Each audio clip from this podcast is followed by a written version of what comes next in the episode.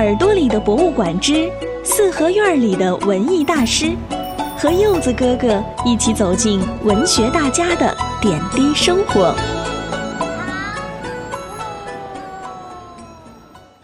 亲爱的，大朋友、小朋友们，大家好！这里是由异空间带来的耳朵里的博物馆，我是柚子哥哥。在东城区后元恩寺胡同十三号的茅盾故居，是大作家茅盾先生晚年的居所。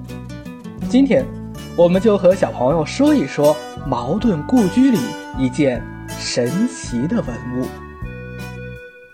走进茅盾故居的后院，在后罩房前廊的西边，有一件罩着玻璃罩子的机器。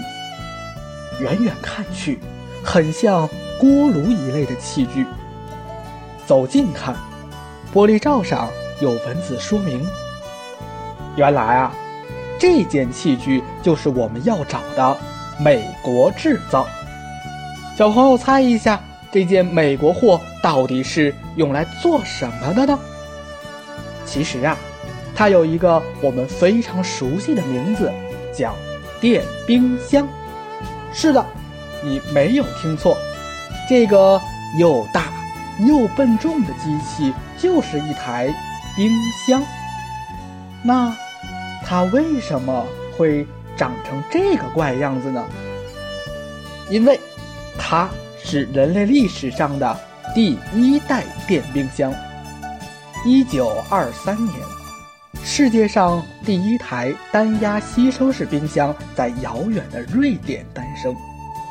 不过，这项改变人类生活的伟大发明，起因只是当年有两位年轻的学生为得到学位证书而完成的作业而已。这两个来自瑞典斯德哥尔摩皇家技术学院的年轻工程师布莱顿和孟德斯。在毕业时提交了这个举世瞩目的选题：一台简单利用吸收过程用热量制冷的制冷机。启动这个过程的热源的能量由电、汽油或者煤油来供应。世界上第一台电冰箱由此产生。很快。这项技术被广泛应用，在一九二五年生产出第一批家用电冰箱。最初的电冰箱，它的电动压缩机和冷藏箱是分开的。冷藏箱通常是放在家庭的地窖或者储藏室内，通过管道和电动压缩机连接起来。随着技术的更新。后来才把这两个东西合二为一，所以茅盾故居的这件冷藏箱上面顶着一个像大帽子一样的压缩机，就是第一代电冰箱。它的生产商是美国著名的通用电气公司，在一九二七年，通用电气就已经批量制造这种电冰箱了，所以。茅盾故居这台旧式冰箱，至少也是一九三零年以后产生的。新中国成立后，茅盾出任中华人民共和国第一任文化部部长。接到组织任命，茅盾携家人进驻北京。住到新房子，需要添置很多家具用品。茅盾夫人孔德芷总能精打细算，既满足家用，又节约开支。要论勤俭持家，夫人孔德芷有口皆碑。他跟茅盾走南闯北，无论职务怎么变化，照顾矛盾的日常起居都是他的事。即使家里配备了勤务员，操持家务仍是他分内的工作。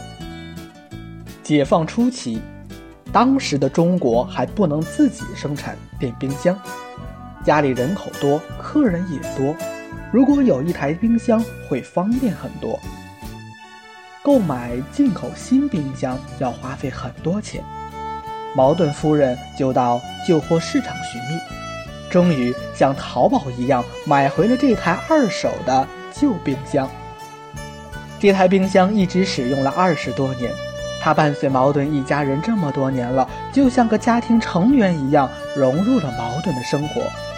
即使到最后冰箱无处维修，无法使用了，矛盾夫妇依旧对它倍加珍惜，没有舍弃。